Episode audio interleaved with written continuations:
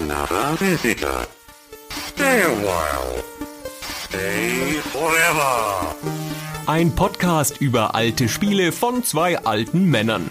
Stay Forever mit Gunnar Lott und Christian Schmidt.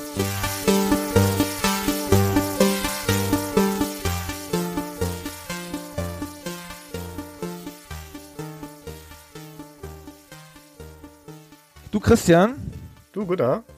Was war denn so deine Lieblingssendung so 1994 rum im Fernsehen?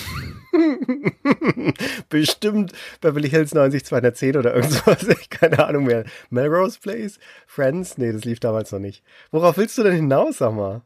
1994 war doch für junge Computerspiel-Nerds wie dich, also ich war ja schon ein erwachsener Mann, hatte quasi Familie und einen Beruf, naja, nicht ganz, aber ich habe zu der Zeit schon studiert und so. Aber du warst ja noch ganz klein und du warst doch bestimmt total leicht zu beeindrucken von der Welle an Computerspielesendungen, den interaktiven Sendungen, die 1994 auf Deutschland herniederbrachen. Das musste dich doch aus deiner provinziellen Isolation gerissen haben und dir die große, weite Welt geöffnet haben. X-Base und Hugo. Hä? Also, puh, wo soll ich da anfangen, Gunnar? Diese Unterstellung allein schon weiß ich jetzt direkt mal von mir. Aber X-Base und Hugo könnten ja auch nicht weiter auseinander sein von dem, was die Sendungen sein wollten. Und wir klammern jetzt diesen ganzen anderen fehlgeschlagenen Sachen, irgendwie Computerspiele ins Fernsehen zu bringen, mal komplett aus und nehmen uns die eine Sendung, in der es gelungen ist, erstaunlicherweise, nämlich Hugo, weil das ja heute unser Thema ist. Und wir kommen deswegen auf dieses etwas verquere Thema Hugo, weil wir unsere Patrons haben abstimmen lassen über eine Themenvorgabe, die von uns kam, nämlich, dass wir gerne über eine Spieleserie reden wollen, die anerkanntermaßen objektiv nachprüfbar schlecht ist, also schlechte Spiele, aber trotzdem super populär geworden ist. Und zur Auswahl standen der Autobahnraser, Deer Hunter und eben Hugo. Und unsere Community hat sich für Hugo entschieden. Jetzt ist das ein bisschen so ein Ding, wo auch schon damals bei der Abstimmung die ersten Reaktionen dazu waren, ey, nee, Hugo, was kannst du denn dazu eine Stunde lang erzählen? War halt im Fernsehen und deswegen populär. Ende Gelände und damit ist die Kiste wieder zu. Aber so einfach ist es nicht, denn die Geschichte hinter Hugo ist eigentlich eine größere und faszinierendere und die Dimension, die Hugo angenommen hat, ist auch eine ganz erstaunliche, die hier aus dem reinen Deutschland-Fokus gar nicht so richtig zu ermessen ist. Und das alles werden wir heute erzählen. Ja, das ist eine Recherchegeschichte, ehrlich gesagt, weil ich wusste da nicht mehr viel drüber und ich habe auch die Sendung damals nicht recht gesehen. Mal so reingeguckt, ja, weil man wusste schon, was das ist, aber das war ja eine Kindersendung, also aus meiner Warte jedenfalls, obwohl, wenn man sich dann alte Folgen anguckt, haben da gar nicht so viele Kinder angerufen. Ganz schön viele Erwachsene angerufen, aber gut. Eine Kinder- und Jugendlichen- und jungen Erwachsenensendung würde ich auch sagen. Also ich als junger Erwachsener habe das voll mitgenommen oder als Jugendlicher, sagen wir mal. Also ich habe Hugo mitgenommen von nicht ganz vom Anfang, aber doch zumindest von dem ersten PC-Spiel ab, also noch vor der TV-Sendung. Ich habe Hugo gespielt, als es noch hip war, also bevor es die alle anderen gemacht haben. Und zwar die dänische Version sogar. Und dann auch die Fernsehsendung natürlich. Also das hat mich voll erwischt. Im Prinzip, ohne dass ich jetzt sagen würde, ich wäre jemals ein Fan davon gewesen. Aber ich kann zumindest davon erzählen. Du hast das echt geguckt? So gerne und so? Ich hab's geguckt, ja. Ich hab's gespielt und ich hab's geguckt, aber seit damals habe ich es nicht mehr angefasst. Das Hugo, warum auch, ne? Und habe jetzt im Zuge für die Vorbereitung von dieser Podcast-Episode dann auch wieder mir einige von den ersten Spielen runtergeladen und gespielt. Und Gott hatte ich da keinen Spaß dran. Sind das mal anstrengende, mühsame, schlechte Spiele. Also ich war richtig ein bisschen dankbar dafür, dass ich da validiert wurde in meiner Meinung, dass es schlechte Spiele sind. Aber ich hatte keinen Spaß dabei, sie zu spielen. Sowas kann ich schon mal sagen. Genau, aber dafür sind sie nicht da, dass du damit Spaß hast. nee, dafür sind sie nicht da. Nee, die sind dafür da, im Fernsehen zu funktionieren. Ich habe übrigens nur deswegen so angefangen mit diesem absurden Crossover zu X-Base, weil mir bei der Recherche ein Artikel untergekommen ist aus der AZ, aus der Münchner Abendzeitung von 1994, die sich bezieht auf eine Pressemitteilung des ZDF. Also eine Pressemitteilung, die per Fax kam, wie das damals noch war. Die beginnt mit Don't Zap, weil die Kinder sollen nicht mehr zappen, sondern einloggen, weil jetzt kommen die coolen Sendungen, die interaktiven Formate. Die Zukunft ist hier, ja, 1994, jetzt kommt X-Base und Hugo. So war das nämlich. Das war voll die Offensive vom ZDF. Was hat denn das ZDF mit Hugo zu tun? Das stimmt. Ich glaube, es bezog sich nur auf X-Base und die Zeitung hat Hugo damit rein gemauschelt, weil die Leute das ja nicht unterscheiden können. Ja, und möglich, weil du brauchst ja einen zweiten Fall, damit du einen Trend ausrufen kannst, legitimerweise. Ja, genau. Das ist so eine Trendmeldung, genau. Ja. Aber es ist ja auch eine ganz absurde Sendung. Reden wir zuerst über die Sendung oder über das Spiel? Ach, lass uns ruhig mit der Sendung anfangen, weil das ist ja das, was den Leuten mal vermutlich als erstes in Sinn kommt, wenn sie dann von Hugo schon mal gehört haben, dass es da mal eine Fernsehsendung dazu gab. Und die startete in Deutschland im Jahr 1994. Genau gesagt im April, am 18. April 1994, im damals noch sogenannten Kabelkanal, der noch relativ frisch war. Das wusste ich nicht mehr. Das ist Kabel 1 später gewesen. Ja, schon kurz danach haben sie sich umbenannt in Kabel 1. Und ich war vollkommen irritiert, dass in den ganzen Quellen überall Kabelkanal stand. Ich dachte, das wäre so eine, so eine Zuschreibung, so ein Witzchen. Der Sender heißt doch Kabel 1, das weiß doch jeder. Aber nee, tatsächlich hieß der zuerst Kabelkanal. Wie abgefahren, was für ein bescheuerter Name. Naja, gut. Das ist eine Sendung, die gab es schon in einer anderen Form, also eine nachgemachte Sendung oder ein eingekauftes Format aus Dänemark, da lief sie schon 1991 mit ähnlicher Form, aber schon in vielen Details anders. Und in Deutschland startete sie 1994. Und der Witz ist, dass es eine interaktive Sendung ist. Kommen wir gleich noch zu, was daran interaktiv ist. Aber eigentlich würde man das heute als Dauerwerbesendung bezeichnen. ja, gut gesagt, ja. Ja, das ist nämlich wie beim Glücksrad und so, werden die Preise, die die Zuschauer gewinnen können, ist ein Call-In-Format, also die Zuschauer können da anrufen. Und die Preise, die sie gewinnen können, werden sehr groß vorgestellt, ja, und in sehr anpreisenden Metaphern. Dieses tolle Fahrrad kannst du gewinnen, damit reißt du Kilometer ab, bla bla bla, so eine begeisterte Sprache und so. Und das ist halt Werbung, ja. Die ganzen Preise, die es da gibt, sind offenkundig gestiftet und damit bezahlen sie das. Das ist eine Mischung aus Dauerwerbesendung und diesen TM3 Ruf jetzt an Spielchen-Dingern, wo irgendwelche erkennbaren Moderationsleihen dastehen und so reden, wie ihnen der Schnabel gewachsen ist. Und so ist es auch in diesem Format, nur dass es damals noch einigermaßen neu und originell war, da junge Leute, wirklich sehr junge Moderatoren reinzustellen und die im Prinzip einfach reden zu lassen, worauf sie Bock haben. Kein Skript, keine Vorgaben, keine großartigen, sondern die sollen halt einfach nur die Anrufe irgendwie unterhalten. Und das ist schon eine Herausforderung, wenn es im Wesentlichen darum geht, die Leute immer wieder die gleichen Spielchen spielen zu lassen, diese Hugo-Szenen, wo sie verschiedene Tasten auf ihrem Telefon drücken müssen und das war's schon. Also ich kann mir auch vorstellen, dass man sich da irgendwann mal totgeredet hat. Das ist ganz schön enorm. Also das setzte immer auf junge, sexy Moderatorinnen, jedenfalls in Deutschland. Und wie du schon sagst, sie hatten ja nichts an der Hand, um mit den Leuten zu reden. Ja, es gab ja kein Thema, weil sie konnten ja nur über Hugo mit denen reden. Und dann haben sie so halbherzige Fragen gestellt. Was machst denn du so und so? Ja. Aber alles Improv, ja, alles frei. Und man darf auch nicht vergessen, 1994, da war das Privatfernsehen noch nicht so alt in Deutschland. Und der Production Value von den Sendungen vom Privatfernsehen lag weit unter dem der öffentlich-rechtlichen. Mhm. Ja, also das war einfach damals noch Trash TV, Jahre vor Giga und so. Die erste Moderatorin, Judith Hildebrand, die war 16 oder 17, als das gestartet ist. Und die hat einfach geredet, wie ihr der Schnabel gewachsen ist. Es gab da eine ganze Reihe von Moderatorinnen. Ein, zwei haben mir sehr gut gefallen, einige weniger. Einige haben es was gebracht, andere nicht. Aber es war schon ein Teil davon, es war auch ein Teil des dänischen Originals, das durch die Persönlichkeit der Moderation und das Unmittelbare noch so ein bisschen so ein Charme reinkam. Ja es geht ja um eine Interaktion. Ne? Es geht ja um die Interaktion mit den Zuschauern. Also die Ansprache von den Moderatoren geht ja direkt an den Zuschauern. Umgekehrt gibt es ja die Möglichkeit, dass die Zuschauer, weil es Call-In ist, auch wieder dann sich mit den Moderatoren unterhalten. Und der eigentliche Zweck ist natürlich, die Hugo-Spiele zu spielen. Aber dieses Drumrum, das fußt schon zu einem guten Teil auch auf Personality.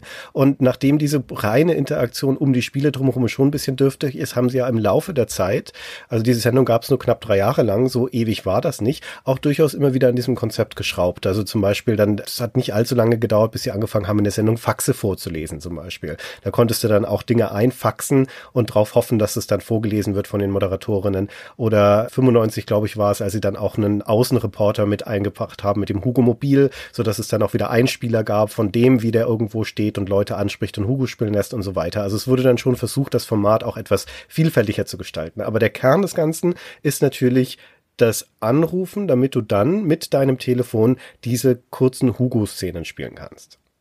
Du hast das noch unterverkauft hier mit dem Außenreporter und allem.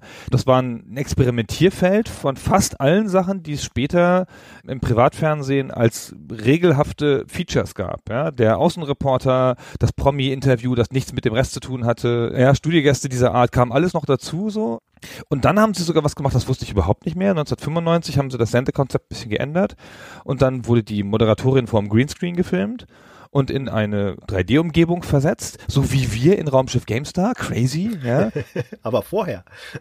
ja, aber weit vorher. Und ich habe gedacht, wir sind da ziemlich avantgarde mit Raumschiff GameStar, mit diesem Leute vor Greenscreen in der Spieleumgebung filmen. Nein, das haben die 95 schon gemacht.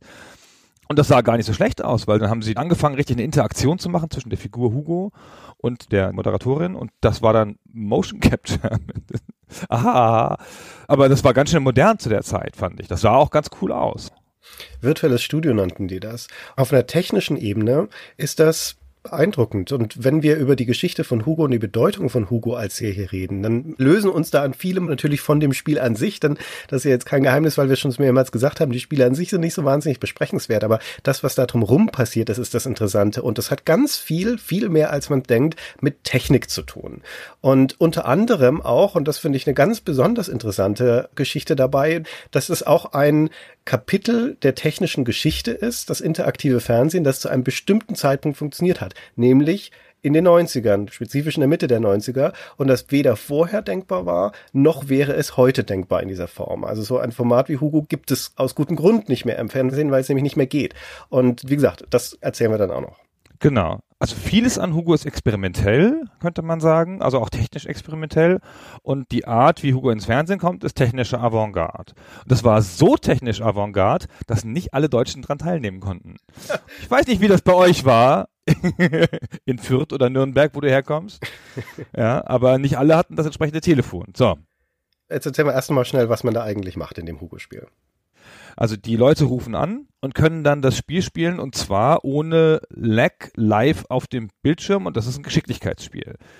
Alles andere an Call-Informaten ist normalerweise immer Quiz, ja, also irgendeine Frage beantworten und so, weil da ein eventueller Lag, ein Zeitversatz kein Problem ist und das in der Interaktion mit dem Moderator alles bereinigt werden kann. So, hier traut man sich technisch die Leute ein Geschicklichkeitsspiel über das Telefonnetz spielen zu lassen. Und zwar, indem die Leute im damals neuen Tonwahlverfahren Tasten auf ihrem Telefon drücken. Damals gab es noch das alte Impulswahlverfahren und das Tonwahlverfahren kam gerade neu oder ein, zwei Jahre alt, weiß nicht mehr, wie alt das dann war. Und dann hatten sie eine Maschine gebaut im Hintergrund, die das auswerten konnte und die das dann in die Bewegung auf dem Bildschirm umgesetzt hat. Und das muss ja so verlustfrei gewesen sein, dass das möglich war, zu reagieren. Ja, also sie haben es ja erfolgreich spielen können, die Leute. Ja, die Controls sind auch, ich will nicht sagen gelungen, aber sind schon so, dass sie Fehler vergeben. Die Sprungweiten sind ganz okay in der TV-Version und so. Die Spiele sind aber dementsprechend dann natürlich so gemacht, dass man sie im Wesentlichen mit Entscheidungen auf dem Telefon steuern kann. Rechts, links, hoch, runter, ducken, springen, sowas. Man muss nie zwei Tasten gleichzeitig drücken. Und das, was du gerade schon sagtest, dieses Impulswahlverfahren, das war bis in die 80er das am weitesten verbreitete und setzt sich dann so um die Wende zu den 90ern breitförmig durch. Ich glaube 1990 ist das Jahr, in dem die Mehrheit der Anschlüsse dann schon das Mehrfrequenzwahlverfahren benutzt.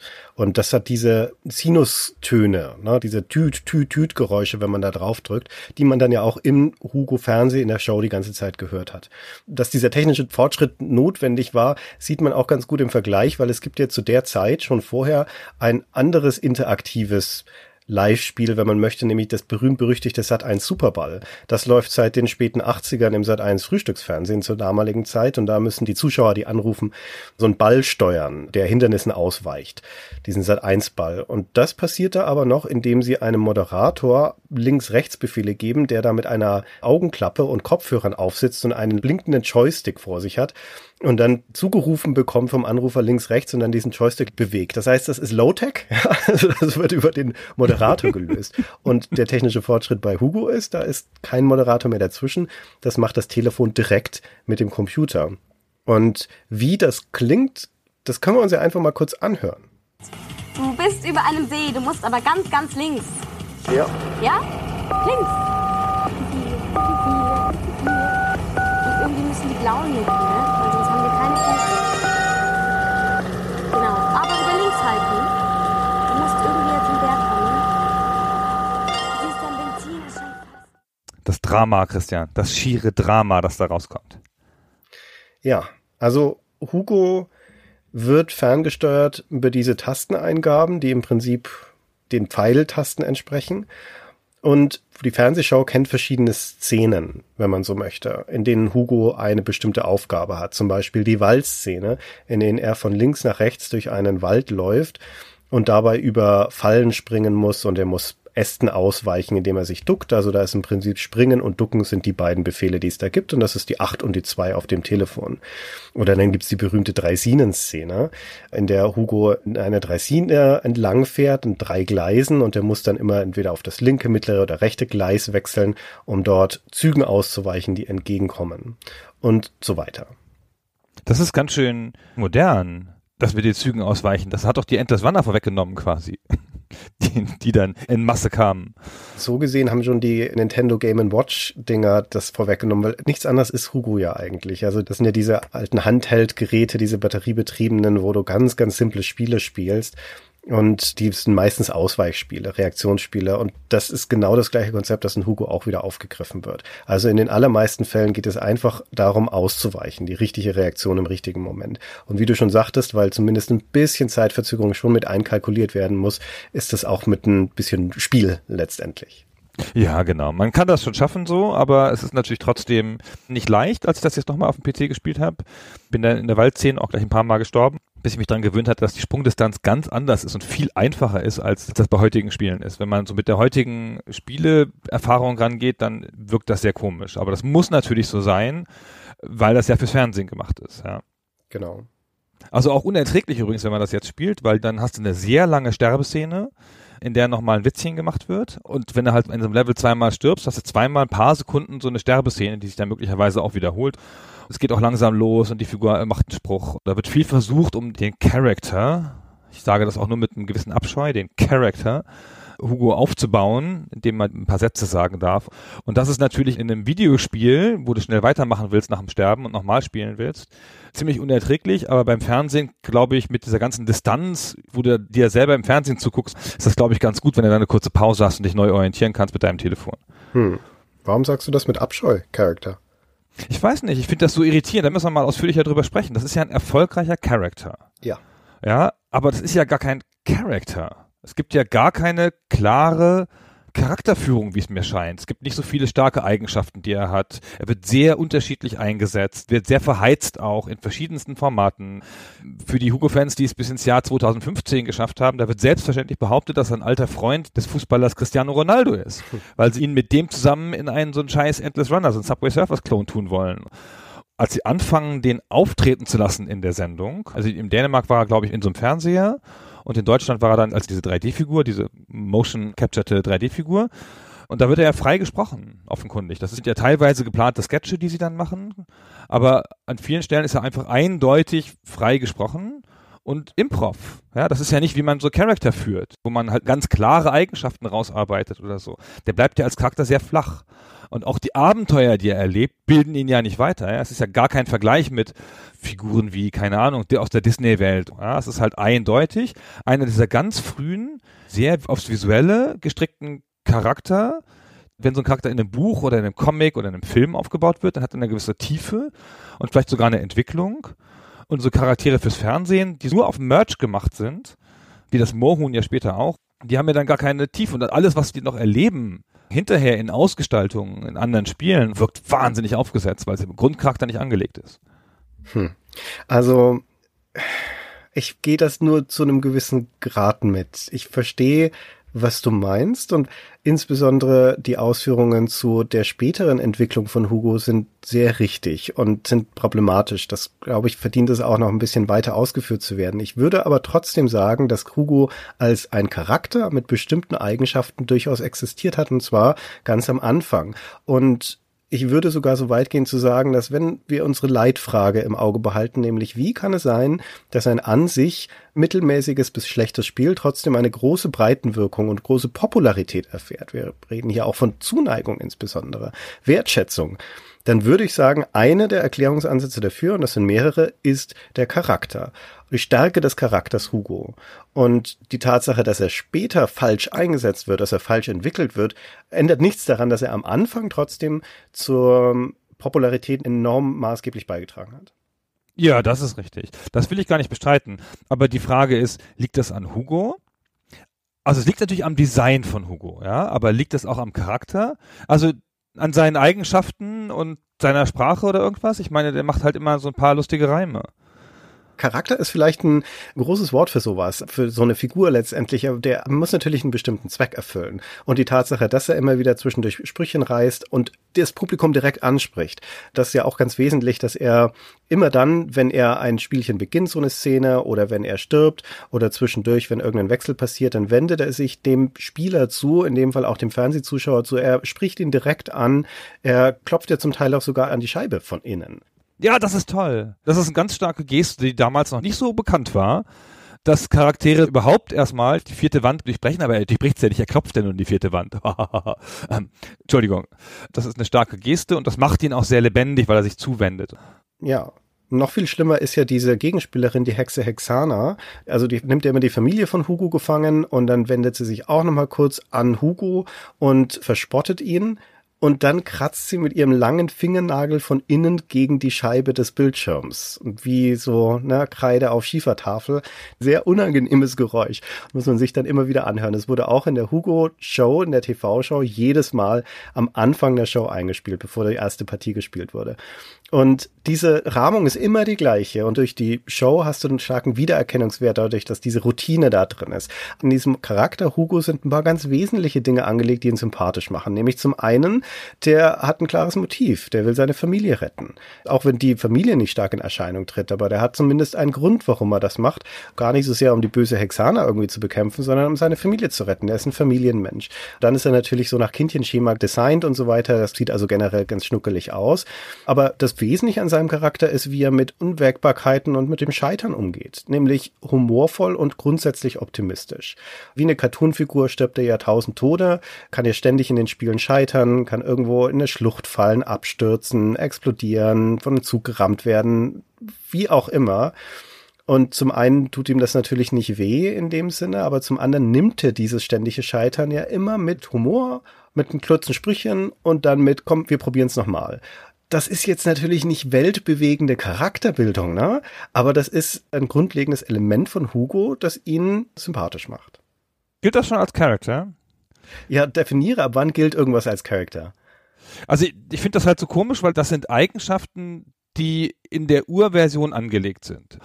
Das ist aber nichts, was sie in der Sendung vertiefen oder womit sie arbeiten. Weißt du, Donald Duck, der hat halt Pech und mit der Sache, wird immer gearbeitet. Darauf basiert viel vom Humor von Donald Duck. Daraus entstehen viele Dialoge. Daraus definiert er sich. Das reflektiert auf ihn zurück, auf seine Ich-Sicht. Und davon hat er ja gar nichts, der Troll. Zu seiner Familie sagt er auch nur, hallo Familie, ich komme. Also, also sehr beiläufig. Also den Familientroll, den nehme ich ihm noch nicht so ab, muss ich sagen. Also dieses Scheitern, dieses Wile E. Coyote-hafte, immer wieder vom Spieler getötet werden, nur halt im Positiven, und sich dann wieder aufzuraffen, nachdem der Stein über ihn gerollt ist und so. Das finde ich schon nett. Das hat was Zähes. Und er ist ein Troll. Das war damals frisch. Das ist ja eine dänische Figur, also kommt ja aus Dänemark. In Dänemark sind Trolle eine große Nummer. In Deutschland, mit dem Rest der Welt war das eher unbekannt damals noch als Konzept so, äh, mythologisches Konzept. Und das hat sich schon gezeigt, dass das was Frisches war, was Nettes. Also wie gesagt, man muss unterscheiden zwischen dem Hugo, vom Anfang für den Zweck der TV-Show produziert und dem Hugo, der dann in das erweiterte Universum entwickelt wird. Und wir kennen ihn ja in erster Linie, die meisten von uns, aus der TV-Show und den damit assoziierten Spielen, also mit denen, die auch die Spielchen und Szenen aus der TV-Show aufgreifen, auf den Heimcomputer bringen. Und dort ist er immer in dieser Form dargestellt. Aber sobald er dann entweder in anderen Spielen auf andere Weise andere Abenteuer erlebt, da gibt es erstmal eine ganze Reihe von Lernspielen zum Beispiel, dann gibt es eine ganze Reihe von Action-Adventuren und Actionspielen und so weiter. Und dann gibt es ihn als Moderator, dann gibt es ihn als Plüschfigur. Also da gibt es verschiedene Ausprägungen von Hugo und je weiter die Geschichte fortschreitet, je weiter wir die dann in Richtung Gegenwart erzählen, desto schlimmer wird das Ganze mit der Markenbildung. Und das ist tatsächlich eines der großen Probleme von Hugo und einer der Gründe, warum er eben nicht zu einer großen nachhaltigen medialen Marke geworden ist, sondern wieder mehr oder weniger in der Versenkung verschwunden ist, dass dieser Charakter letztendlich nicht ausentwickelt wurde und dieses Universum zu beliebig geworden ist. Wenn wir dann so in Richtung Gegenwart erzählen, können wir da noch mal ein bisschen drauf eingehen. Ich würde behaupten, als meine Arbeitshypothese, dass der zu flach angelegt ist dafür, nämlich als Fernsehhüpfcharakter und dass es deswegen nicht gut möglich war, ihn natürlich weiterzuentwickeln. Genau wie das Moorhuhn, das ich sehr vergleichbar finde, ja auch nur visuell angelegt worden ist im Wesentlichen und dann die ganzen Eigenschaften, wo es sprechen musste und eine Stimme hatte und so, alle die Sachen hinterher in den späteren Spielen logischerweise nicht mehr funktioniert haben. Weil der Charakter ist halt nur für einen bestimmten Zweck angelegt und zwar sehr eng. Und ich glaube, die kannst du gar nicht so aufladen. Zwischenzeitlich ist er dann halt noch ein bisschen frech. Sobald dann da diese Improv-Comedy-Sache hinzukommt im Fernsehen, dann wird er immer sehr flapsig. Das ist gar nicht im Ursprünglichen angelegt. Im Ursprünglichen, da reimt er immer sehr sorgfältig, wenn er was sagen will. Ja, in der deutschen Version. Ich weiß nicht, ob das jetzt tatsächlich im dänischen Original auch so ist. Hab ein bisschen das Gefühl, das ist eine Synchronisierungsgeschichte. Das finde ich super anstrengend übrigens. Aber nur weil das im Original nicht angelegt ist, der ist natürlich relativ simpel. Ja, aber das heißt ja nicht, dass du ihn dann multidimensionaler ausformen könntest, wenn du halt eine vernünftige Vorstellung davon hast, was dieser Charakter sein soll und vor allem, was er nicht sein soll. Also vielleicht hatte ITE das noch, also die Firma, von der der stammt. Aber zum Anfang den 2000ern ist es ja verkauft worden und spätestens ab dann merkst du, wie alles den Bach runtergeht. Ich habe das Gefühl, es gibt so eine Art von Charakteren, die werden mit Absicht ohne Tiefe entwickelt, als ein rein visuelles Konzept. Und dann gehen die auch nicht weiter. Also kennst du Emily Strange? Nein. Emily Strange ist so ein Designcharakter. Ach so, doch, natürlich, ja. Dieses schwarzhaarige Mädchen, ja. Das hat ein relativ klares Eigenschaftenset. Das ist irgendwie introvertiert und ist alles düster und das mag Spinnen und alles steht immer so als Gegenmodell zum braven Mädchen so ein bisschen.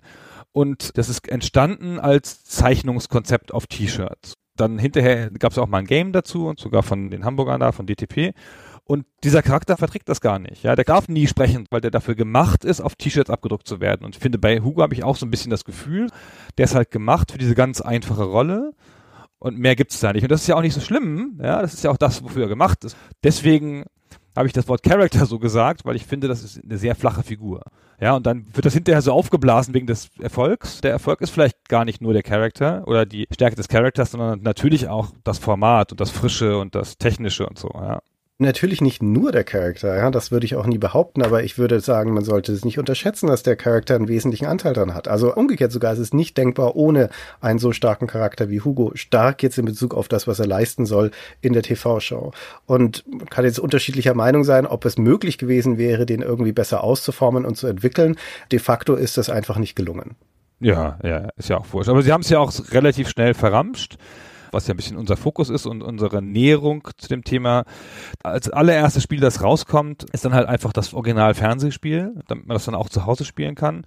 Und damit ist ja schon mal so ein bisschen die Richtung vorgegeben, ja, dass es halt ein einfaches Thema ist. Und das ist ja auch das, was die Spieler wahrscheinlich gewollt haben. Einfach die Fernseherfahrung dann zu Hause erleben zu können für 60 Mark.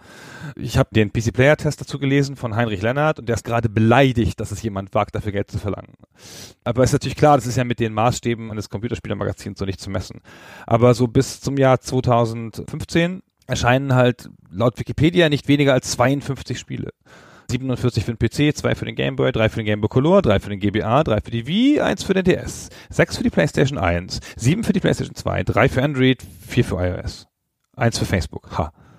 Das ist mehr, als es Mohun-Spiele gibt. Zwei mehr.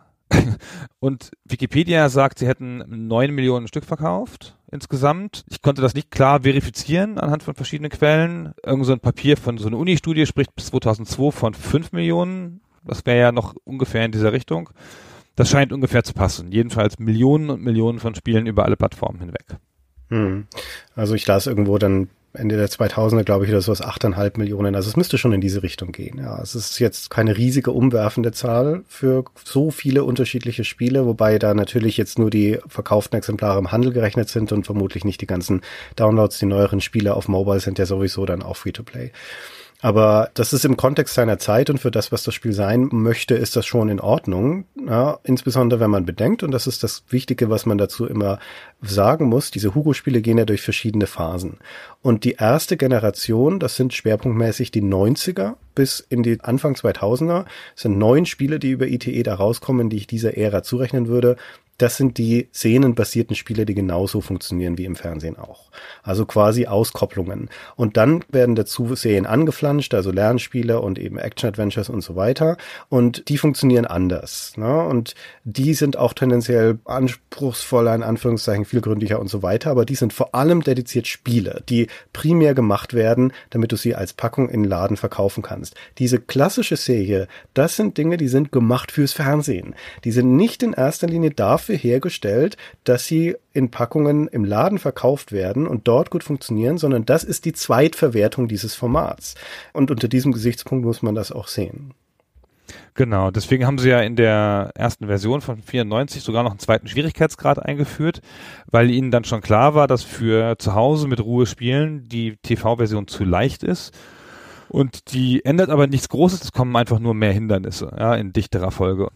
Also wenn du Originalversion sagst, dann gehen wir mal ein bisschen zurück in dieser Zeitlinie über die TV-Show. Denn wie gesagt, in Deutschland startet die TV-Show 1994 und im gleichen Jahr erscheint hier bei uns auch das erste Hugo-Spiel also einfach nur Hugo heißt, das aber gar nicht das erste ist, sondern es ist das zweite. Wenn man die PC-Auflage rechnen möchte, ist es sogar das zweieinhalbte sozusagen. Denn dieses Spiel ist zwei Jahre vorher schon mal erschienen in Dänemark auf dem Amiga dort in zwei Teilen sogar. Dort heißt es Hugo mit einem dänischen Untertitel, der übersetzt, glaube ich, so viel heißt wie auf neuen Abenteuern und ist dort in zwei einzelnen Teilen erschienen. Das sind einmal im ersten Teil die beiden klassischen Spiele, ich glaube die Dreisine und der Wald und im zweiten Teil ist es dann der Berg und das Flugzeug. Wie gesagt, auf dem Amiga erschienen, weil das, was im Fernsehen gespielt wird in Dänemark, ist auch eine Amiga-Version. Ich glaube, hier in Deutschland ist es bereits die PC-Variante, die gespielt wird, bin mir aber gar nicht hundertprozentig sicher. Aber im Ursprung ist es ein Amiga-Spiel. Und das, wie gesagt, ist die zweite Ausgabe von Hugo, auch diese Amiga-Version. Es gab vorher die eigentliche Original. Das ist ein Spiel, das nur in Dänemark erschienen ist und das heißt Skermtrolden Hugo. Ich kann kein Dänisch, sicher falsch ausgesprochen, aber das heißt übersetzt Bildschirmtroll Hugo und zwar genauso wie auch die Fernsehshow oder wie das Spiel im Fernsehen auch hieß in Dänemark. Skermtrolden Hugo. Und das kam wie gesagt 1991 und zwar für den Amiga und sogar noch für den C64.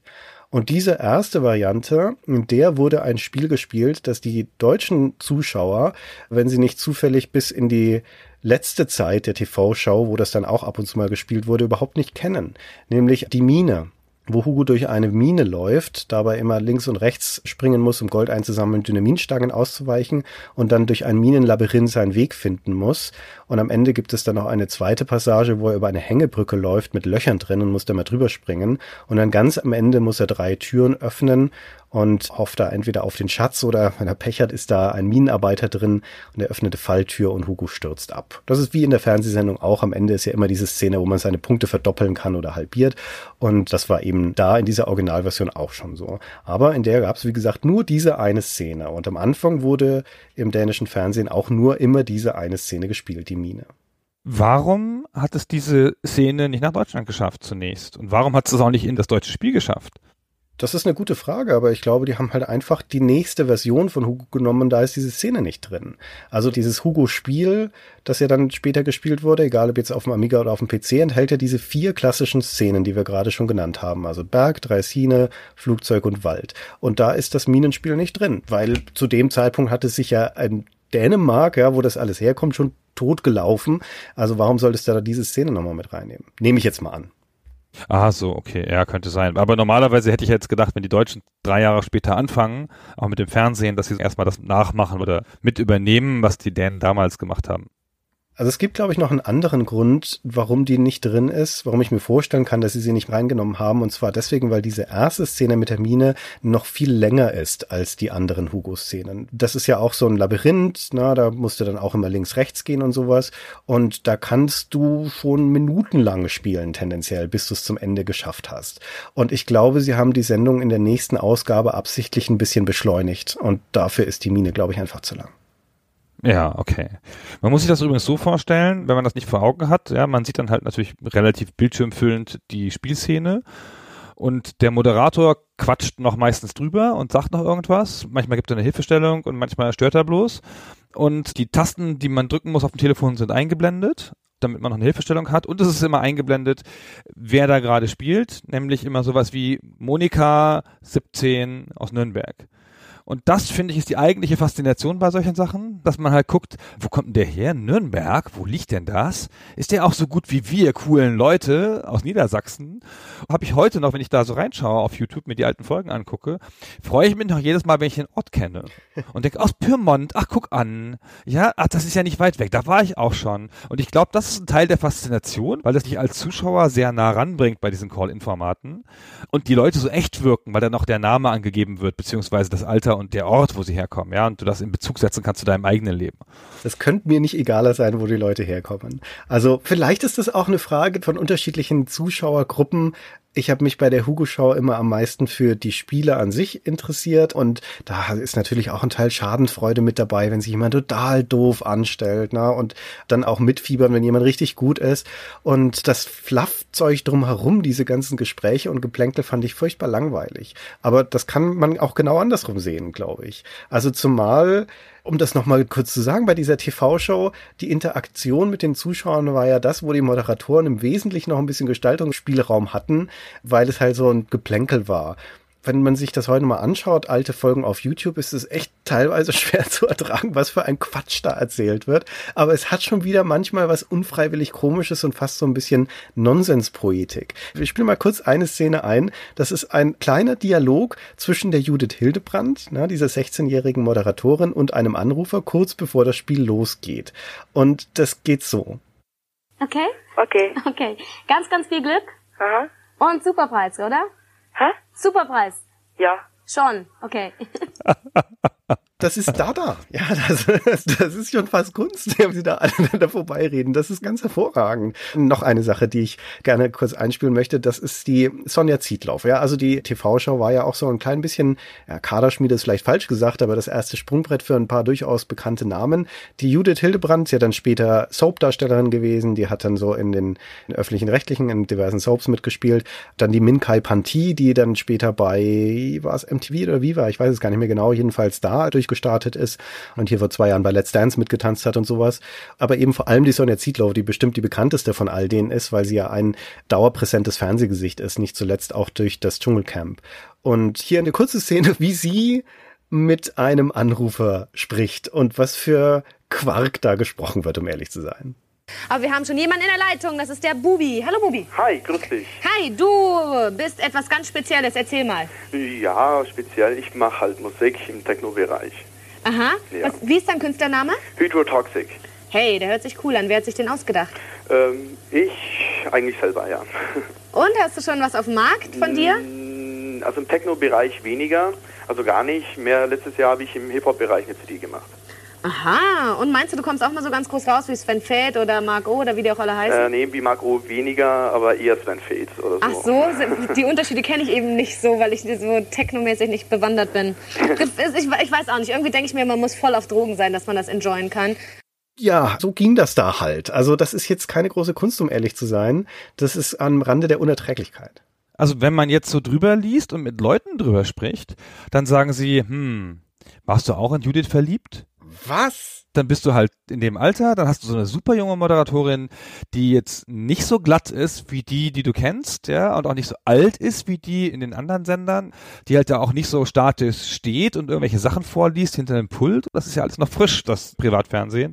Und die sitzt da in dieser leicht amateurhaften Kulisse und hat eine sehr mädchenhafte Körpersprache, die eindeutig ohne Schauspielausbildung dahin gekommen ist. und die ist hübsch und bisschen lustig und traut sich was und ein bisschen frech und so. Und ich glaube schon, dass das auf Jungs gewirkt hat damals. Ich weiß nicht, Christian, wie war das denn bei dir? Ich kann mich nicht erinnern, dass das gewirkt hat. Aber was ich auf jeden Fall sagen würde, ist, dass das in gewisser Weise stilistische Avantgarde war. Weil wir haben ja schon gesagt, das ist Call-In-Fernsehen mit einem starken Werbecharakter und es ist relativ anspruchslose Live-Moderation, aber es ist Live-Moderation. Ohne Skript, ohne Prompter. Und das ist ein Format, das es im Fernsehen nicht so oft gibt, um ehrlich zu sein. Und dass dann da auch junge Menschen reinkommen können, die schlichtweg durch ihre Spontanität dort überzeugen müssen und auch überleben müssen, ja, die da reingeworfen werden und schwimmen und dann auch ein bisschen individuell und frech sein dürfen. Das ist echt ganz cool. Und das ist so zu dieser Zeit, ja, stilbildend ist vielleicht zu viel gesagt, aber die Show an sich, so trivial sie sein mag, ist da doch ein Ticken einzigartig. Auch ich finde schon die Studioästhetik, das ist schon was, womit man heute noch grundsätzlich was anfangen kann. Ich sage jetzt nicht, dass es gut ist oder so, aber es folgt einem Regelset, wie es auch heute noch ungefähr funktioniert, ganz anders als viele andere Sendungen aus der Zeit. Da gab es ja schon auch Sendungen, wo man um den Tisch gesessen hat und geraucht hat zusammen. Und es hat schon eine frische, neue, grundlegende Ästhetik gehabt und es hat ja auch so eine Anmutung von einer subjektiven Kamera, also von, die Kamera fährt viel drumrum, zoomt ran, geht auf ihre Augenhöhe und es ist relativ eindeutig, dass es eine Kamera ist. Also ein bisschen wie bei MTV, vielleicht nicht ganz in der Klasse, wie es auch das frühe MTV schon hatte, aber schon so eine Lebendigkeit. Und wenn man sich die dänische Version anguckt, das war ja richtig in einem Studio mit Zuschauern. Zumindest mal die ersten Sendungen, die ich gesehen habe. Ich kann ja jetzt auch kein Dänisch leider und konnte dann jetzt nicht gut folgen, aber das war eine richtig bewegte Atmosphäre. Die Frau hat Witzchen gemacht mit den Zuschauern, das Publikum hat gelacht live im Studio und geklatscht. Das hatte so ein Talkshow-Vibe, fand ich. Ja, weil es auch im Endeffekt sowas war. Also drehen wir das Rad mal ganz auf Anfang, weil das, was wir alles bisher erzählt haben über die Vorgeschichte von Hugo und wie wir schon nach Dänemark gesprungen sind und da schon auf die Show zurückgekommen sind, das ist alles nicht der Anfang dieser Geschichte. Der Anfang dieser Geschichte liegt noch weiter vorher, liegt im Jahr 1988 in Dänemark und er liegt aber schon in dieser Show, die du meintest, die damals noch gar nichts mit Hugo zu tun hat. Die nennt sich Elevatoren, also der Aufzug und das ist eine Abendprogrammshow im dänischen Kanal TV2. Und das ist im Endeffekt so eine Studioshow. Das ist so eine Bar-Atmosphäre. Da ist auch eine Bar im Hintergrund mit so Cocktailtischen und sowas. Und da sitzt ein erwachsenes Publikum dran, also nichts mit Kindern und Jugendlichen. Und es ist ein gemischtes Showprogramm mit Studiogästen, mit Musikeinspielungen, mit Talk und aber eben auch mit dieser interaktiven Komponente. Und das ist am Anfang noch gar nicht Hugo, sondern jemand anders. Du meinst jetzt Oswald? Genau, ich meine Oswald. Genau. Also die Sendung ist, wie du es schon so beschrieben hast, ja, außer dass du nicht erwähnt hast, wie bizarr das ist, wenn man heutzutage so ein Studiopublikum sieht und die Männer alle Krawatten tragen. Also so 20-jährige, 25-jährige Männer, die da sitzen und johlen und sich auch animiert zeigen von dem, was ihnen da geboten wird, aber mit einer Krawatte, so, das ist schon krass, finde ich. Die haben sich fein gemacht fürs Fernsehen. Ja, ja, ist krass. Da hat man sich halt noch was ordentliches angezogen fürs Fernsehen meine Herren. Ja. Es ist so wie, finde ich, wenn man Fußballstadion Bilder aus den 50er Jahren sieht, wo es keinen Mann ohne Hut gibt. ja, es ist so abgefahren, aber gut. Äh, Nebenthema. Und in dieser Sendung sitzt die Moderatorin relativ statisch neben einem Fernseher, auf dem dann das Spiel läuft. Und das Spiel ist auch schon vom selben Entwickler und vom selben kreativen Kopf dahinter. Zu dem kreativen Kopf, zu Even Serverson kommen wir auch noch. Das heißt Oswald in der ersten Version und dann in der zweiten Version Super Oswald. Und da fängt an, dein Case zu tragen, Christian. Da sieht man nämlich, wie es mit einem schlechten Charakter geht. Super Oswald ist total langweiliger Eisbär. Der hat gar keine spezifischen interessanten Eigenschaften. Der ist grafisch nicht schön designt. An dem kann man nichts festmachen. Und man sieht ihn auch noch die meiste Zeit von hinten, weil er nämlich über Eisschollen springt. Sieht viel mehr nach Videospiel aus, finde ich. Und irgendwie auch schwerer. Mhm. Sieht mehr aus wie ein Videospiel zu der Zeit. Und das sah aus, als wäre es als Videospiel anspruchsvoller und war mehr in Laien mit anderen Videospielen der Zeit. Das war noch nicht so offenkundig klar fürs Fernsehen gemacht. War auch, glaube ich, dann nicht so leicht zu dechiffrieren. Doch, das war fürs Fernsehen gemacht. Das ist ja das Interessante daran. Nein, das war voll keine fürs Fernsehen gemacht. Das wollte ich nicht bestreiten. Ich finde, es sieht nicht so stark aus wie fürs Fernsehen gemacht. Das ist richtig. Weil ich finde, Hugo ist sehr klar zu dechiffrieren, was du da machen musst. Findest du? Nee, doch nicht. Ah, ich nehme das zurück, weil ich habe den Baum dreimal nicht gesehen, als ich das erste Mal gespielt habe. Aber das ist auch schon die schlimmste Szene. Ich finde, die anderen Szenen sind klarer. Also der Oswald, der hat schon eine wesentliche Eigenschaft trotzdem, die er vorwegnimmt, die dann in dem Hugo verstärkt ist. Der spricht nämlich auch schon. Noch viel weniger, als das der Hugo dann später tut, aber der hat zumindest einen Spruch, wenn er scheitert, also wenn man die Eisscholle verfehlt, einen dänischen Spruch, der wurde auch, glaube ich, nie übersetzt. Übertragen heißt es so viel wie, das ist wohl schief gelaufen oder hier habe ich wohl einen Fehler gemacht, probieren wir es nochmal, irgendwie sowas. Jedenfalls ist das in Dänemark zu der Zeit ein geflügeltes Wort geworden. Also die Tatsache, dass da ein digitaler, ein virtueller Charakter im Fernsehen ist, der spricht, ja, der sein Tun kommentiert oder sein Scheitern kommentiert, das war da schon, will nicht sagen sensationell, aber es hat zumindest offensichtlich Eindruck hinterlassen. Naja, also jedenfalls, der ist fürs Fernsehen gemacht. Diese Show Elevatoren war eine der ersten Shows, der Premieren-Shows für den Fernsehsender TV2, der zu dem Zeitpunkt an den Start gegangen ist. Der ist im Oktober 1988 gestartet in Dänemark. Und in den Monaten vorher haben die verschiedenen Produzenten von verschiedenen TV-Gesellschaften versucht, da Programm zu machen dafür und zu platzieren. Und eine dieser Produktionsgesellschaften hieß Nordisk Film. Und ein Producer davon war John Berger und der hatte die Idee, ein interaktives Call-In-Format zu machen. Und dann hat er ein bisschen rumtelefoniert bei Leuten, die er kannte. Und einen, den er kannte, war der Chefredakteur einer Computerzeitschrift in Dänemark, die hieß sprechenderweise auch einfach Computer. Und das war der Ivan Sölverson, den du vorhin schon erwähnt hast. Und er hatte den angerufen, sagte, wir haben da diesen neuen Fernsehsender, wir suchen eine interaktive Show, wir würden da gerne irgendwas mit einem Spiel machen, ob er denn jemanden kennen würde, der ihm so ein Spiel entwickeln könnte. Und dann hat der Ivar Sölverson da mal einen Moment drüber nachgedacht und hat dann gesagt, hm, ach, das mache ich selbst. und hat dann beschlossen, okay, ich heuer jetzt schnell einen Programmierer an und Grafiker und, und Musiker, was ich halt dazu brauche, und lass mir von denen ein Spiel machen. Und das eben ist dieses Oswald geworden. So ein Superchecker. Genauso hätte ich es auch gemacht, wenn man mich angerufen hätte, als ich Chefredakteur war irgendwo. Ja.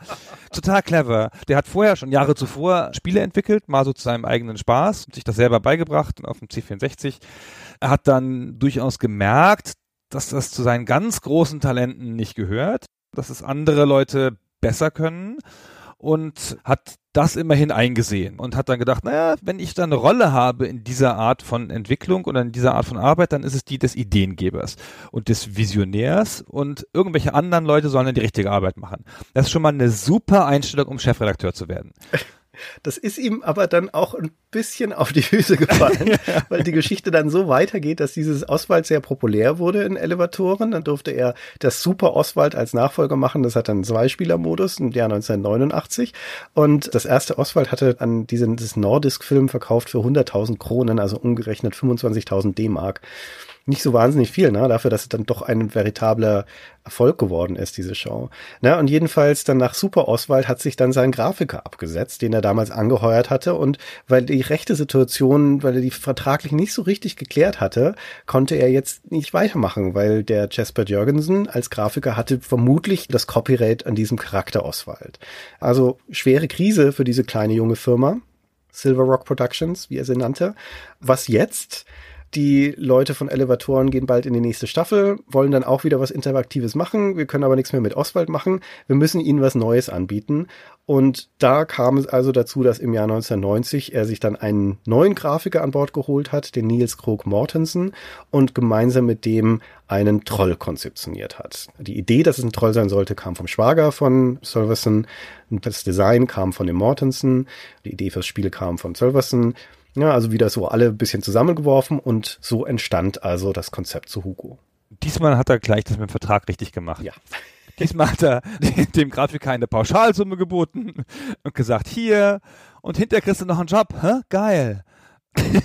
Wie man es heute machen würde. Ja, super. Und hat es dann geschafft, die Rechte alle bei ihm zu konzentrieren. Genau.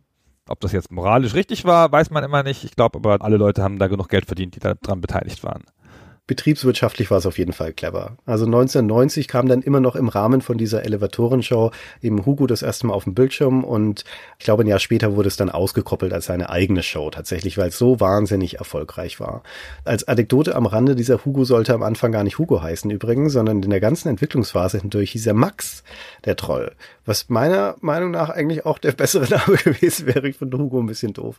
Aber dieser John Berger, den wir schon erwähnt hatten, der Produzent von der Filmproduktionsgesellschaft, der hat aus irgendeinem Grund darauf bestanden, dass das Ding Hugo heißt und hat dann ein Interview mit einer Zeitung gegeben, so quasi zwei Tage vor dem Release von der neuen Staffel, wo er sagte, ja, und dann wird da unser neuer Troll Hugo auftauchen.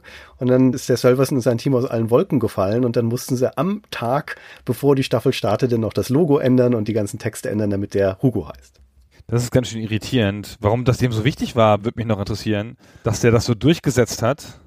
Ja, vor allem, weil es sau dumm war, weil natürlich sofort, nachdem sie das gemacht hatten, hatten die die Rechtsabteilung von Hugo Boss am Apparat, die gesagt haben, Moment mal, Hugo als Markennamen gibt's schon, das sind wir. Und dann mussten sie sich mit denen erstmal auseinandersetzen, haben sich dann irgendwie gütlich geeinigt, ne? dass man so friedliche Koexistenz, weil es sind ja doch nun sehr getrennte Marken. Aber hätte sie auch mal vorher drauf kommen können, dass der Name schon vergeben ist. ja, ein bisschen lustig. Aber so richtig dann so eine Lizenzschlacht zwischen diesen beiden Firmen. Und die ITI-Leute hatten ja dann Portugal zuerst. Und dann konnte Hugo Boss keine Klamotten in Portugal einführen, weil sie da den Hugo-Namen hatten. Und dann hat man sich halt hinterher ne, natürlich auch geeinigt, wie das unter vernünftigen Firmen so ist.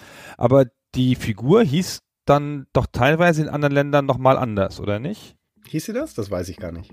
Da bin ich mir gar nicht so sicher. Ich habe irgendwas gelesen, dass es in anderen Ländern anders hieß, aber das würde ja gar nicht zu der Art des Charakters passen. Die Hexe hieß überall anders dann zum Beispiel, ja, weil die heißt ja auch im Deutschen Hexana, das ist ganz offenkundig ein deutsches Wort, ja, weil es von deutschen Hexe kommt. Und im Dänischen heißt sie unaussprechbar und im, im Englischen heißt sie Skiller.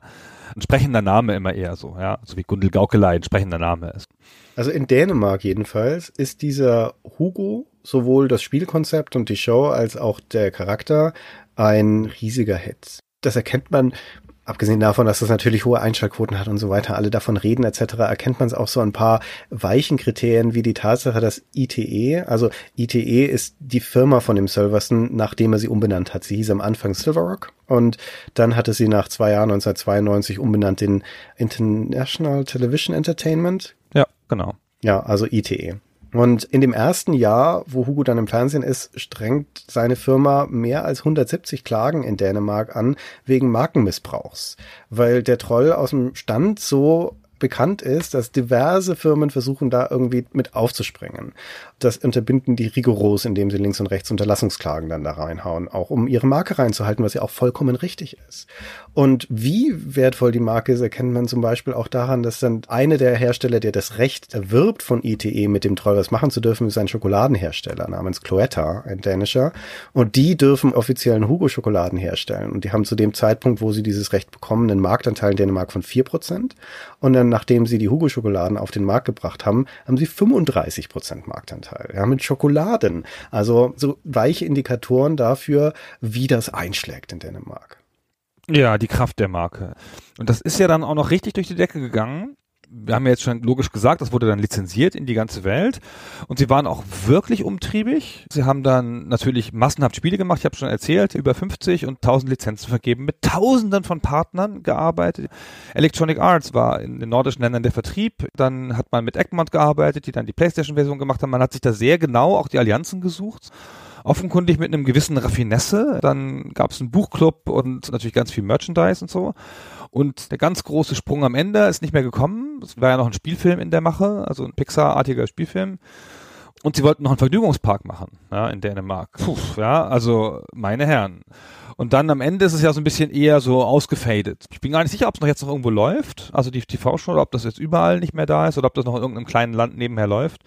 Aber so Spiele gab es nach 2015 nicht mehr werden immer noch Spiele produziert mit Hugo. Echt? Ist ja nicht gerade aktuell eins in der Mache. Aber bevor wir jetzt über den Abfall reden, ja, und letztendlich den Niedergang, sollten wir nochmal über den Höhepunkt reden, weil das ja letztendlich der Kern unseres Themas ist, nämlich was für eine Breitenwirkung dieses Ding erreicht hat. Und wie gesagt, das immer mit dem Verständnis, dass die Spiele an sich wenn schon nicht schlecht, das ist noch debattierbar, aber zumindest trivial sind, weil sie ja dafür gemacht sind, spezifisch, dass wirklich jeder Depp sie spielen können muss und das auch noch mit einem Telefon in der Hand und am Fernseher und sonst nix. Und ohne Erklärung. Also es muss ja mit einem Satz erklärt werden können. Ganz genau. Man muss es quasi spontan verstehen. Und zu diesem Zweck sind die gebaute Spiele. Deswegen kann man auch vieles nachsehen. Und deswegen ist es auch, wenn du die auf dem PC spielst, so eine mühsame Spielerfahrung, weil die zum Beispiel eine sehr starke Trägheit haben, was die Eingabe angeht. Also wenn man sich das im Fernsehen anschaut, dann sieht man ja in den allermeisten Fällen die nächste Entscheidung schon auf sich zukommen. Also du bist zum Beispiel eine Dreisiner auf einem Gleis und du siehst in der Ferne, da kommt der Zug. Und die nächste Weiche ist dann irgendwie drei Sekunden entfernt oder sowas und du weißt, dann werde ich den Knopf drücken müssen. Und dann wird natürlich dieser Knopf schon in dem Moment gedrückt, wo du kapierst, dass das als nächstes ansteht. Also zum Teil über Sekunde lang hört man dann das Piepsen ja. von der 6 zum Beispiel, ja, so lange bis es halt ausgelöst wird, weil das Spiel so gebaut ist, dass du auch einen Zeitraum hast, wo du schon vorher diese Aktion eingeben kannst, ohne dass du dann gleich irgendwie ins Nichts springst oder sowas. Und das alles funktioniert für Fernsehen dann einigermaßen gut, weil es halt viel verzeiht. Auf dem PC, wo es um Präzision geht zum Beispiel und Reaktionsschnelle und sowas, funktioniert es überhaupt nicht. Da ist es ein richtig mühsames, träges, anstrengendes Spiel. Aber dafür ist es nicht gebaut. Und auf diesem Spiel fußt also dieses ganze Hugo-Imperium. Und wie gesagt, dieser Nukleus ist in Dänemark Anfang der 90er und das Oswald, auf dem das Ganze basiert, ist die erste interaktive Live-Game-Show ja, im Fernsehen. Gibt's vorher nicht. Das ist damit erfunden, dieses Konzept. Clevererweise sagt ITE, in unserem Heimatmarkt ist damit jetzt nicht so das große Geld zu machen. Wir müssen expandieren. Und das ist der nächste Schritt, den sie machen. Diese Internationalisierung dann. Und das dauert immer noch ein paar Jahre. Ja, wobei, die erste Lizenz haben sie schon 92 verkauft, glaube ich, nach Spanien. Das war das erste Land, wenn ich mich nicht ganz irre. Ja, genau. In der Spitze waren es über 40 Länder. 34 habe ich gezählt. Ah, okay, aber 34 gleichzeitig. Oder insgesamt 34? Nee, nicht unbedingt gleichzeitig, aber 34 insgesamt. Ah, 34 insgesamt. Okay, ich habe 40 gelesen, aber gut. Und wie gesagt, das war ja auf alle Medienbereiche ausgewalzt. Und ich weiß gar nicht, wie viel so charakterbasierte Sachen gab es denn vorher schon? Oder wie viel Computerspielhelden gab es denn vorher schon, die so eine breite Verbreitung gefunden haben in anderen Medien? Das ist eine super Frage. Also vielleicht könnte man sagen, ein Pac-Man natürlich hat das schon in den 80ern geschafft auf seine Art und Weise. Da gab es dann auch massig Merchandise, da gab es einen eigenen Song dazu in den Charts war und so weiter. Und ein Mario könnte sein, dass der zu dem Zeitpunkt auch schon zumindest auf dem Weg war, so eine große Massenwirkung zu haben. Aber zumindest ist das Feld begrenzt, ja, von den Computerspielhelden, die das von sich behaupten können. Genau, und ich würde schon sagen, dass es der multimedialste logischerweise ist von allen Helden, weil er natürlich einen Fuß im Fernsehen hat. Aber auch sonst mit dieser Breite an Medien, in denen der vorgekommen ist und in der Breite an Genres, ist schon ziemlich besonders, finde ich. Ja, das stimmt. Wenn man sich nur Deutschland anschaut, in Deutschland ist das insbesondere für Kabel 1 für den Fernsehsender ein sehr erfolgreiches Format. Wie gesagt, es läuft jetzt nicht so super lang, es hat sich dann irgendwann erschöpft, das Ganze.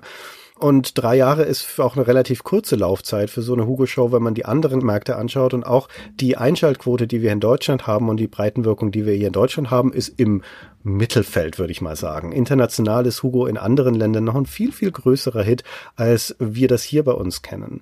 Als Beispiel, in Spanien zum Beispiel, das ist das erste Land, das außerhalb von Dänemark, wo es live ging, da hat die Show stellenweise Einschaltquoten von 25 Prozent.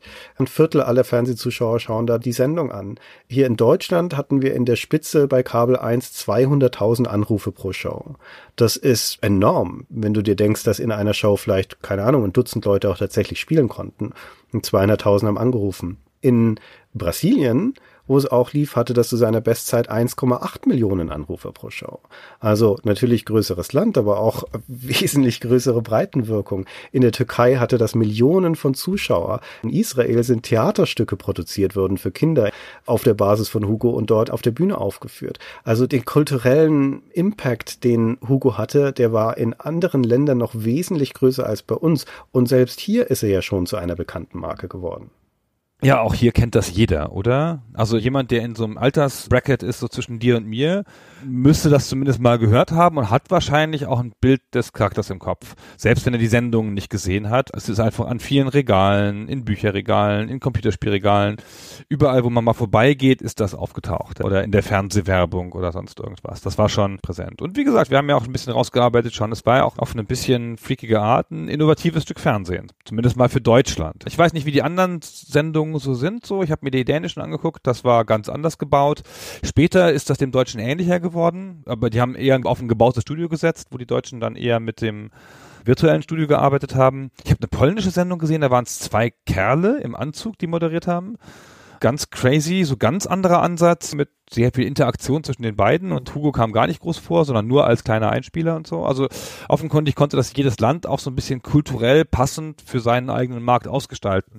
Das kann ja auch sein, dass es ein Teil des Erfolges ist manchmal, ja, dass es da noch ein eigenes Konzept dazu gibt. Und vielleicht passt das sogar zu dem Charakter, der jetzt nicht diese ganz enge Führung hat oder der nicht so eine Tiefe des Charakters hat, dass halt jeder so seins drauf projizieren kann und einen kulturellen Take darauf machen kann.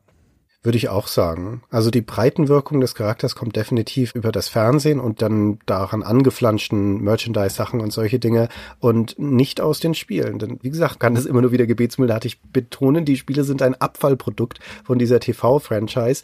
Und im Jahr 1998 zum Beispiel ist bei uns hierzulande Hugo Gold rausgekommen. Also die erste Compilation, wenn man so möchte, die die ersten acht Szenen dann zusammenfasst. Und die wurde veröffentlicht anlässlich der ersten Millionen verkauften Spiele. Spiele. Das ist acht Jahre nachdem das Originalspiel rausgekommen ist.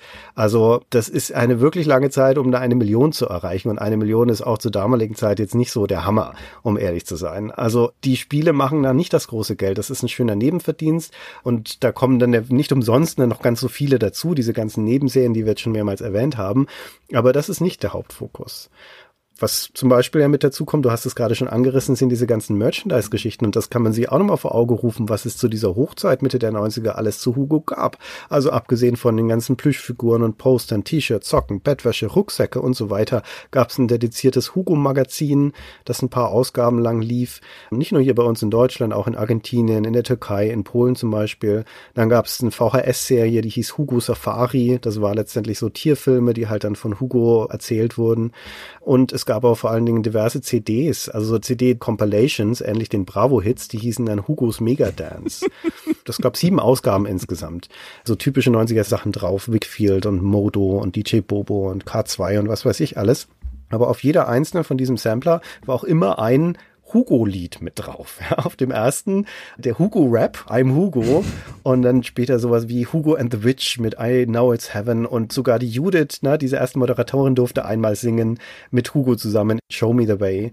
Und dieses erste, dieses I'm Hugo, dieser Hugo-Rap, da hören wir mal kurz mit rein, weil es erstens so ein 90er Jahre Flashback ist und zweitens, weil das nämlich nur zusammengeschnitten ist aus Samples, die Hugo in der TV-Show sagt. Also das ist also eine Art Best-of und da hören wir gleichzeitig auch, was für ein Quark Hugo da die ganze Zeit von sich gibt. Who is number one? Hugo, Hugo, I am number one. Hugo, Hugo. Yeah! Hugo stand da auf der Piste, Zündung an und hoch die Kiste. Bewegung, Bewegung. Immer wenn die Birne knackt, nennt man dieses Vollkontakt. Leben.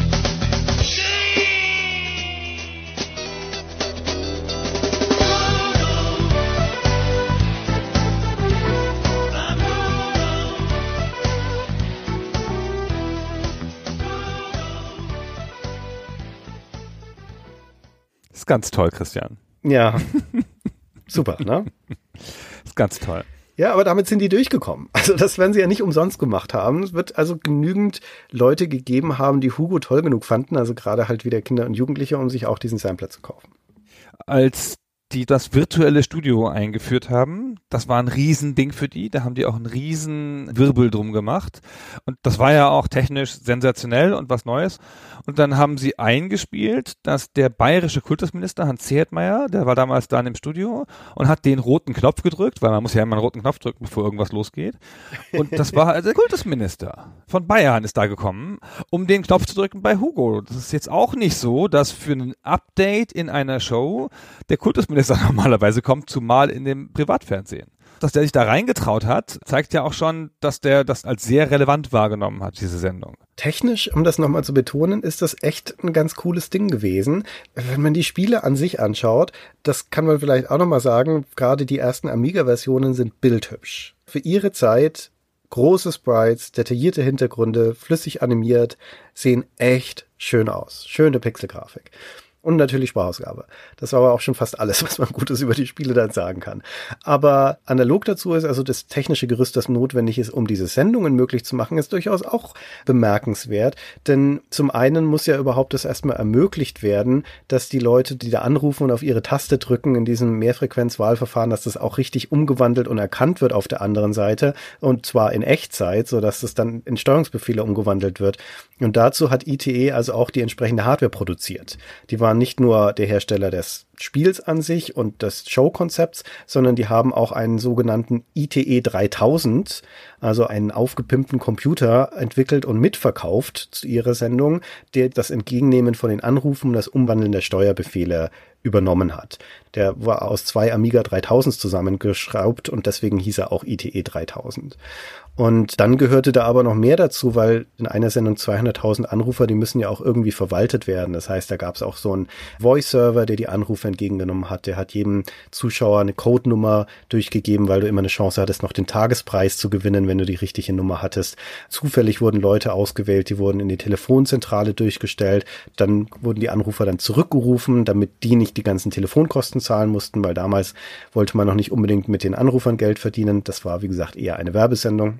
Und das alles also überhaupt schon, um diese ganze Interaktion abzuwickeln. Und dann dazu eben noch dieses virtuelle Studio, das ja berechnet werden musste in Echtzeit. Und da standen da in München bei Tresor, wo das produziert wurde, standen da diverse Workstations, damit das überhaupt in Echtzeit gerechnet werden konnte, ja, weil wir sind dem Anfang der 90er, da waren normale PCs längst nicht leistungsfähig genug dafür.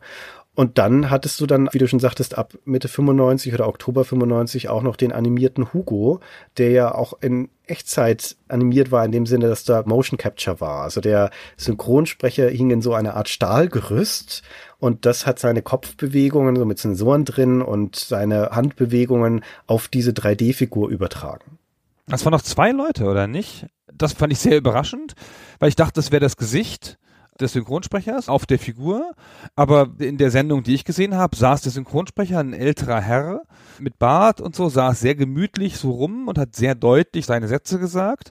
Und dann war da noch ein anderer Typ, offenkundig ein Schauspieler, der die Bewegungen gemacht hat in so einem Motion Capture Rack. Und das war ganz schön krass, weil der, der Sprecher hat dann halt seine Witzchen gemacht und der andere hat echt krass overacted. Ja, und dann hat er gesagt, jetzt bin ich aber sauer und der machte dann so Boxbewegungen und so. Und wo ich dachte, jetzt lass mal gut sein, ja, es ist ja nur so ein kleiner Troll. Aber wahrscheinlich musste das machen, damit man das überhaupt erkennen konnte, ja. Ja, das funktioniert auch nicht so wahnsinnig gut. Der hatte diese dünnen Beinchen von dem Hugo zum Beispiel, die sind die meiste Zeit so abgeknickt, so ganz unnatürlich, ja, muss dem Schweine wehtun, wenn der Troll echt wäre. Eine Sendung habe ich gesehen, da sagt die Moderatorin, wir waren das nochmal, die Judith, glaube ich, auch zu dem Hugo so, jetzt lass uns mal gehen. Und dann gehen sie aus dem Studio und bei dem Hugo sind es dann halt so Trippelbewegungen auf der Stelle, weil der sich natürlich nicht im Raum bewegen kann mit seinem Stahlgerüst. Das sieht total bescheuert aus. Ja, stimmt. Aber naja, also trotzdem ein technologisches Wunder. Mensch. Ja, ist es, muss man sagen. Also Avantgarde, weil das war auch das erste Mal, dass eine live animierte 3D-Figur im Fernsehen zu sehen war. Ja, und dann war es Hugo, ausgerechnet. All der technische Aufwand für so einen doofen Troll. Ich weiß nicht, Christian. Ja. Ich weiß nicht, ob wir Werturteile jetzt hier an dieser Stelle machen wollen. Ach, nee, kann man nicht machen. Ich finde, das ist ein Zeitphänomen und ich finde, man darf sich drüber lustig machen, wenn man das will, ja, aber das ist ja auch nur eine persönliche Meinung.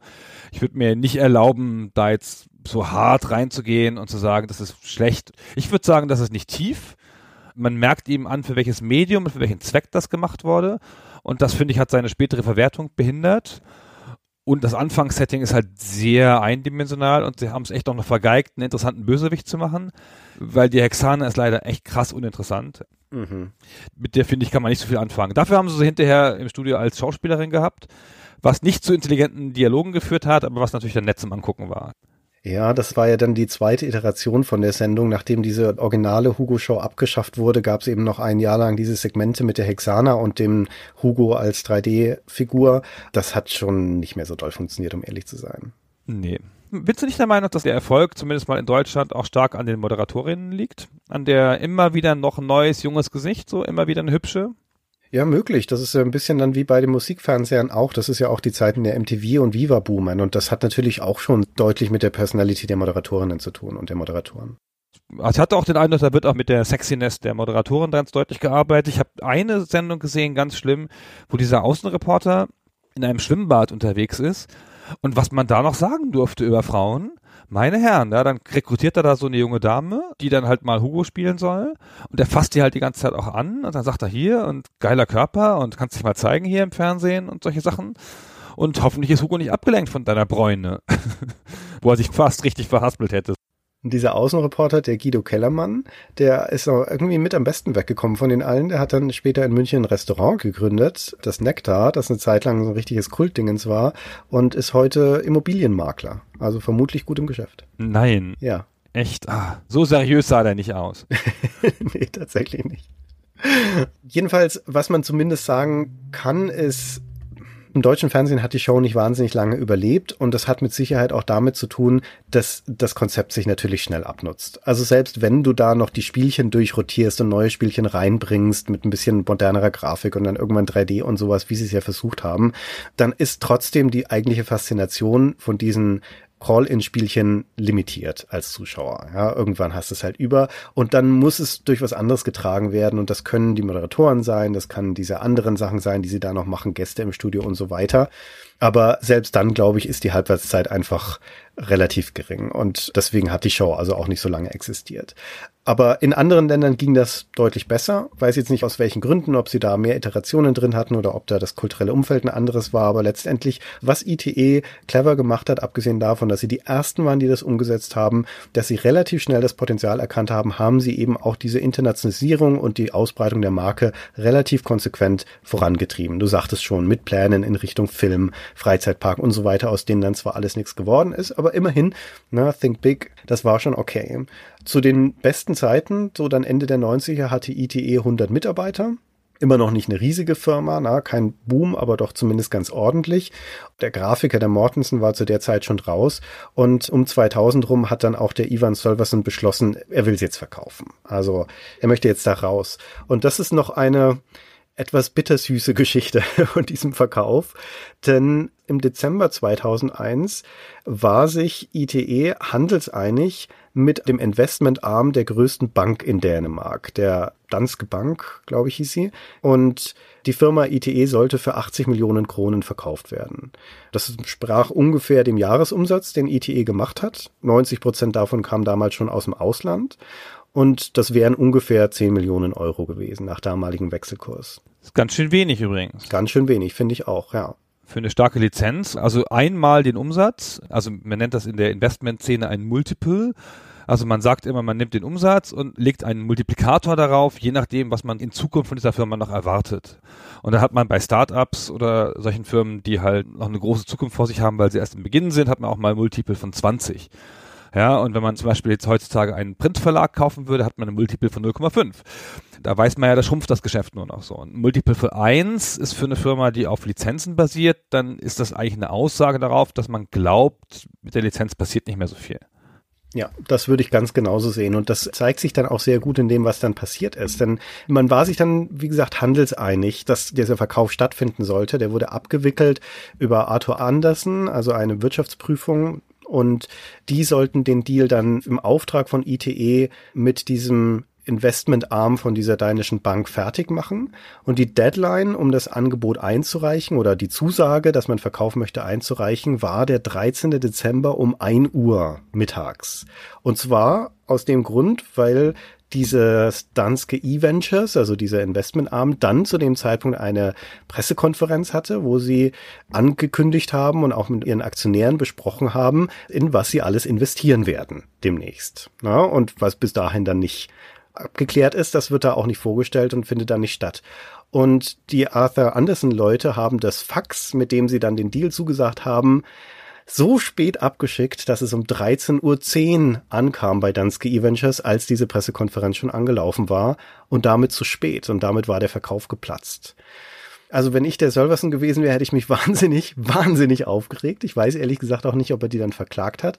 Auf jeden Fall hat er dann natürlich einen anderen Verkauf angestrebt und hatte noch einen anderen Partner gefunden, ein Jahr später, nämlich eine Heuschrecke, eine Investmentfirma namens Olicom.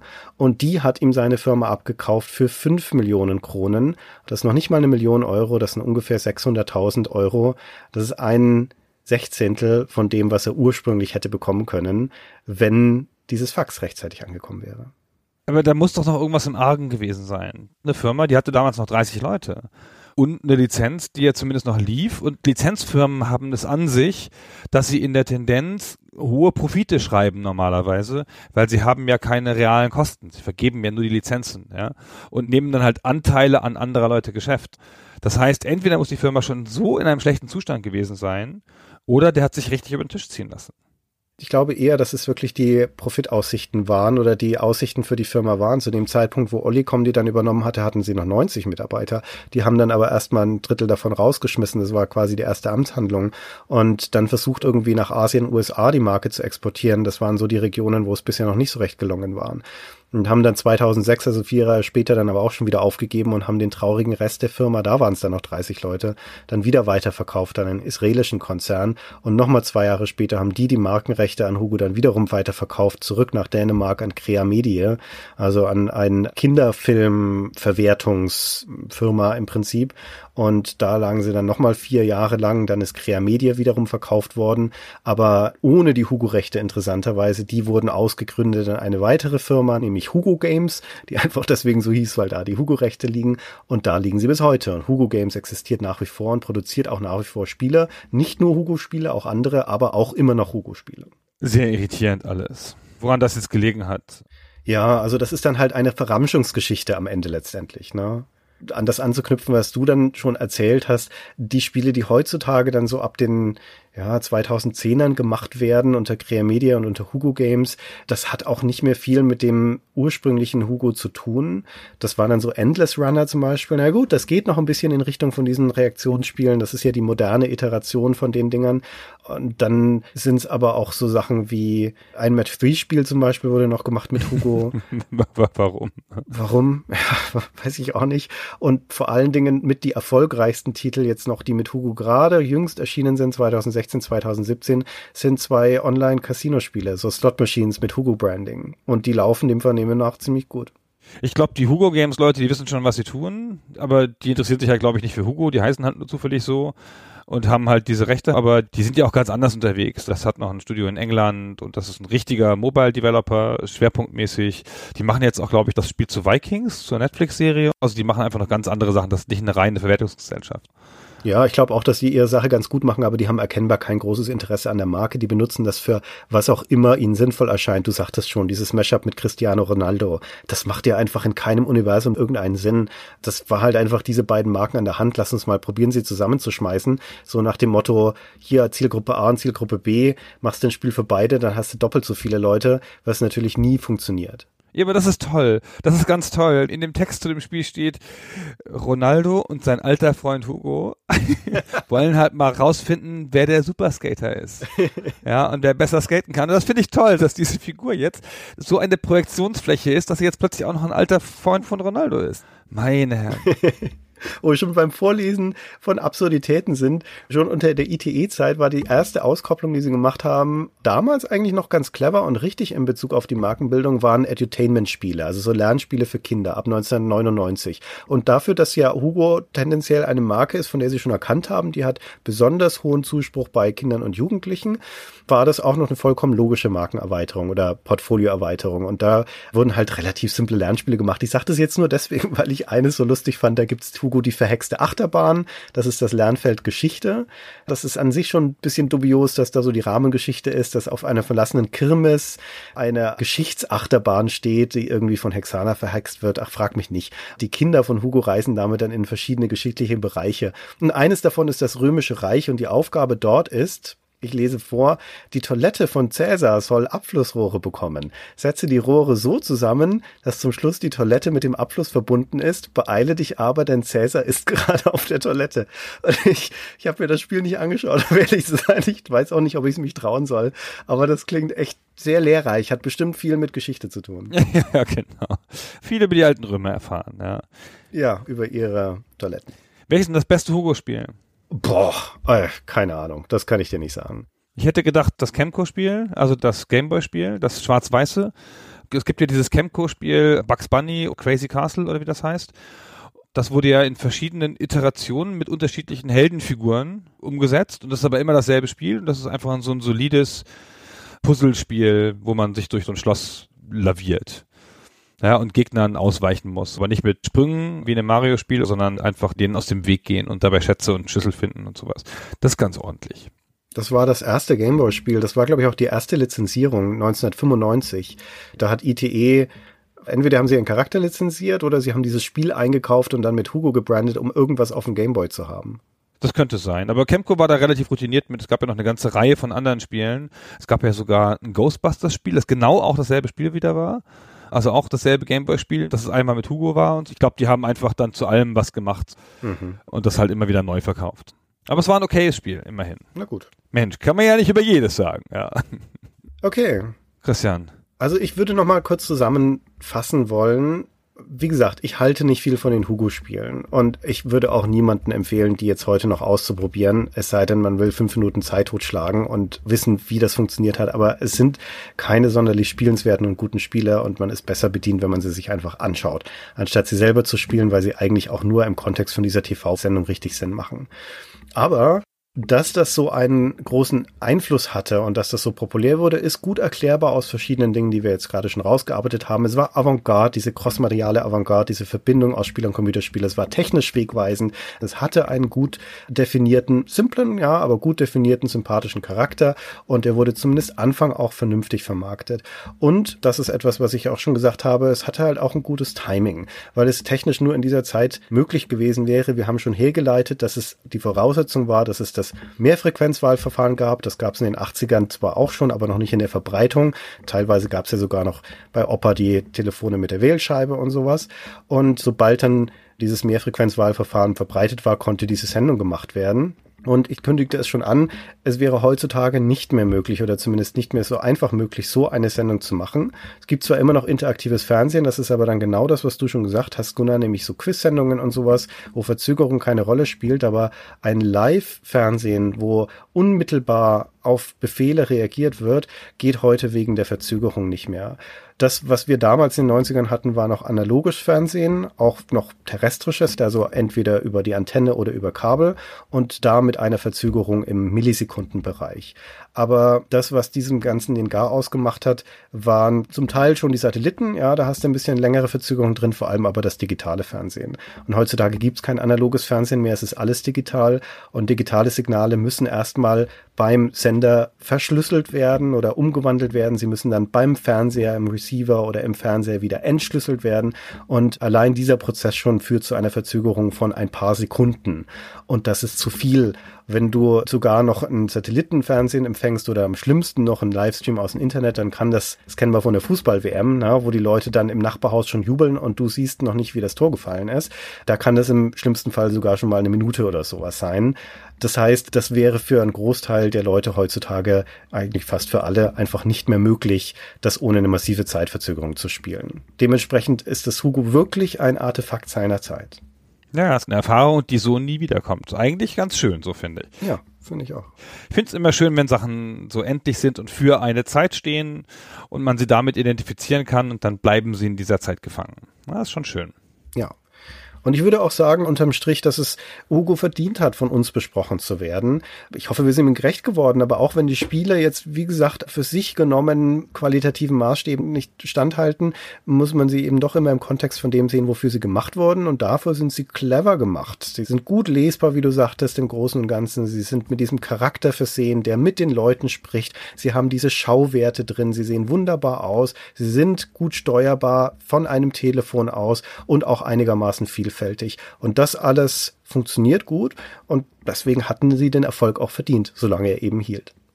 Ich finde, wenn man jetzt dem Spiel so nachgeht und sich die Sachen anschaut und auf YouTube recherchiert und in Foren und so, wie groß die Reaktion ist von Leuten auf Let's Plays, auf Forums-Postings, wie viele Leute dann immer antworten und sagen, jawohl, ach guck mal, und die Moderatorin kenne ich noch und da, das habe ich gehört und da gibt es diesen lustigen Fall, wo die Leute immer mit dem Impulswahlverfahren angerufen haben, weil sie nicht gecheckt haben, dass sie ihr Telefon umstellen müssen und so. da haben schon viele Leute einfach eine Geschichte zu, ja. Das hat schon so eine kulturelle Basis in einer bestimmten Altersgruppe. Richtig, würde ich auch so sehen. Ja. Christian, deine Jugend war das. Ich muss mal sagen, meine leider nicht, aber deine Jugend war das. Ja, es war meine Jugend würde jetzt nicht sagen, dass es sie maßgeblich mitgeprägt hat, aber es ist ein Teil meiner Jugend. maßgeblich mitgeprägt, genau. Mensch, dann lassen wir das mal zurück jetzt, Christian. Ja, dann lassen wir es mal zurück und gucken mal, ob wir noch irgendwie einen schönen Rauswerferspruch vom Hugo finden, der das Ganze abschließt. Ah, Hunderte, Hunderte. genau, dann sagen wir an dieser Stelle schon mal vielen Dank fürs Zuhören und wir hören uns das nächste Mal wieder. Bis zum nächsten Mal. Tschüss. So eine miese Produktion. Nach der Vorstellung weiß ich endlich, wer am Waldsterben schuld ist.